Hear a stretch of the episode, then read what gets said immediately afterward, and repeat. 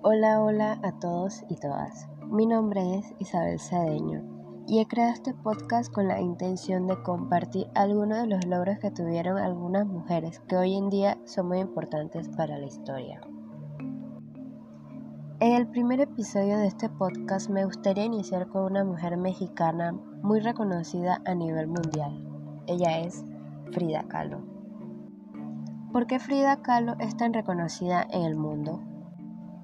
porque aunque gozó en vida del reconocimiento de destacados artistas como Picasso y Marcel Duchamp, su popularidad en el mundo nace a partir de los años 70, cuando se inaugura una exposición que viaja por Europa con obras de ella y Tina Modotti.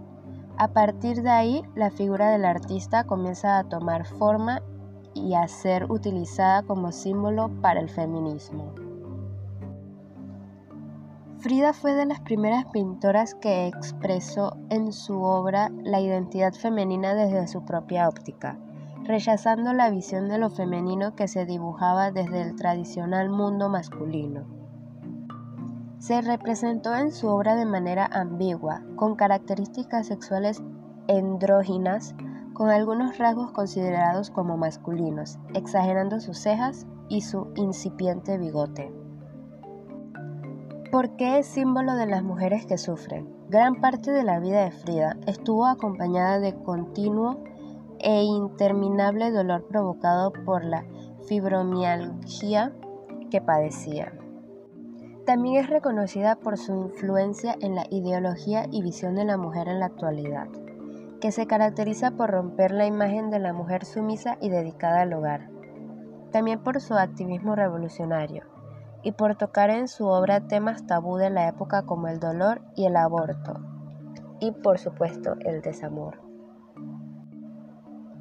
Y lo más importante, es reconocida por su peculiar manera de vestir, lo cual era frecuentemente ataviada con vestimentas, collares y accesorios inspirados en el folclore mexicano. Incluso en la actualidad, elementos como la corona de flores y la ropa bordada han adquirido especial popularidad en el mundo de la moda. Frida Kahlo se ha convertido en uno de los símbolos innegables de la cultura popular mexicana del siglo XX. Al final, su historia, sus logros, sus luchas y sus pasiones están plasmados en su trabajo, que nos acompañará por mucho tiempo y con el que podrá seguir cautivando nuevas generaciones.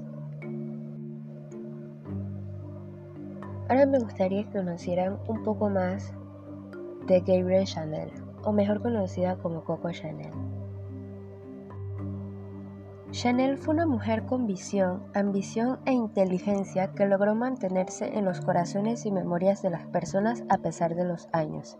La diseñadora no solo es reconocida por lo antes mencionado, sino por su gran personalidad que con el tiempo se posicionó como figura para el feminismo. Ella combinó prendas masculinas con femeninas, los pantalones, jerseys de punto, usar zapatos chatos, sacos, entre otras prendas, fueron incluidas por Coco Chanel al guardarropas de la mujer, ya que en esa época las femeninas solían vestir corsés con vestidos grandes e incómodos. Gracias a ella el cuerpo femenino fue liberado de todo ese problema. Gabriel confeccionó ropa para las mujeres trabajadoras. Diseñó el famoso traje sastre de tweed parecido al dos piezas masculino. También acortó las faldas, puso correa a los bolsos de manos, apostó por los tacones medianos y los zapatos chatos que permitieran caminar con facilidad y comodidad a las mujeres.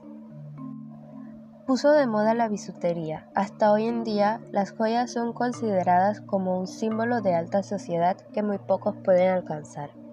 Pero gracias a Coco Chanel, y su apuesta por la joyería de fantasía, ninguna mujer volvió a depender de un hombre para lucir adornos. El moreno se puso de moda, sí, así como escuchan. En su época tener el tono moreno de la piel era significado trabajador, por eso entre las altas clases se presumía un color blanco inmaculado en la piel. Pero la francesa logró que el tono dorado sea considerado como moderno y glamuroso. Coco Chanel también fue una de las primeras en defender la libertad de amar a quien fuese sin importar el sexo. Gracias a Chanel, el negro es igual a elegancia.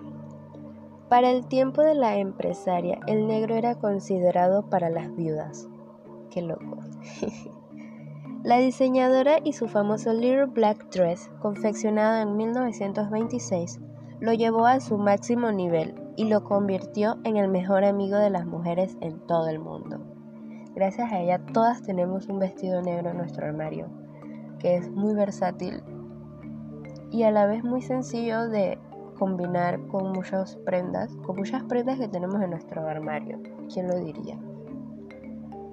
Y para culminar este primer episodio de este podcast, me gustaría compartir una frase que dice así. La simplicidad es la clave de la verdadera elegancia. Coco Chanel.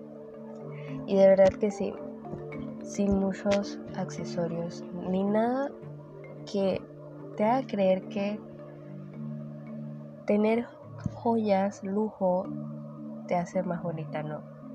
Ya lo eres. No necesitas de eso para hacerlo.